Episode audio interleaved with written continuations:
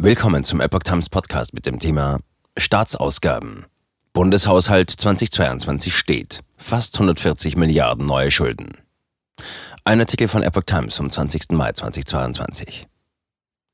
So früh war man in den vergangenen Jahren selten fertig. Nach nicht einmal 15 Stunden Bereinigungssitzung meldet der Haushaltsausschuss des Bundestages, der Etat steht.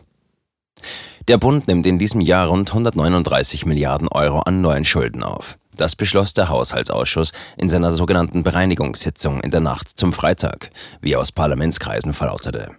Ursprünglich hatte Bundesfinanzminister Christian Lindner mit knapp 100 Milliarden Euro neuen Schulden geplant. Die Gesamtausgaben des Bundes im laufenden Jahr summieren sich laut dem Beschluss des Haushaltsausschusses auf 496 Milliarden Euro. Dies waren rund 12 Milliarden Euro mehr als im Regierungsentwurf vorgesehen. Allein das Gesundheitsministerium erhielt 11,8 Milliarden Euro mehr.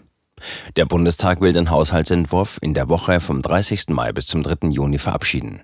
Grund für den späten Beschluss ist die Bundestagswahl mit Regierungswechsel im vergangenen Herbst. Die Ministerien arbeiten seit Jahresbeginn mit einer vorläufigen Haushaltsführung. In der fast 15-stündigen Bereinigungssitzung beschlossen die Haushälter noch mehrere Änderungen an Lindners Entwurf. Unter dem Strich wurden die Investitionen im Vergleich dazu nun um 705 Millionen Euro erhöht, die Ausgaben insgesamt um 11,9 Milliarden. Die vom Finanzminister vorgeschlagene Neuverschuldung von 138,94 Milliarden Euro wird trotzdem eingehalten, weil man zugleich mit deutlich mehr Einnahmen plant. Größte Anpassung ist Reaktion auf Ukraine-Krieg.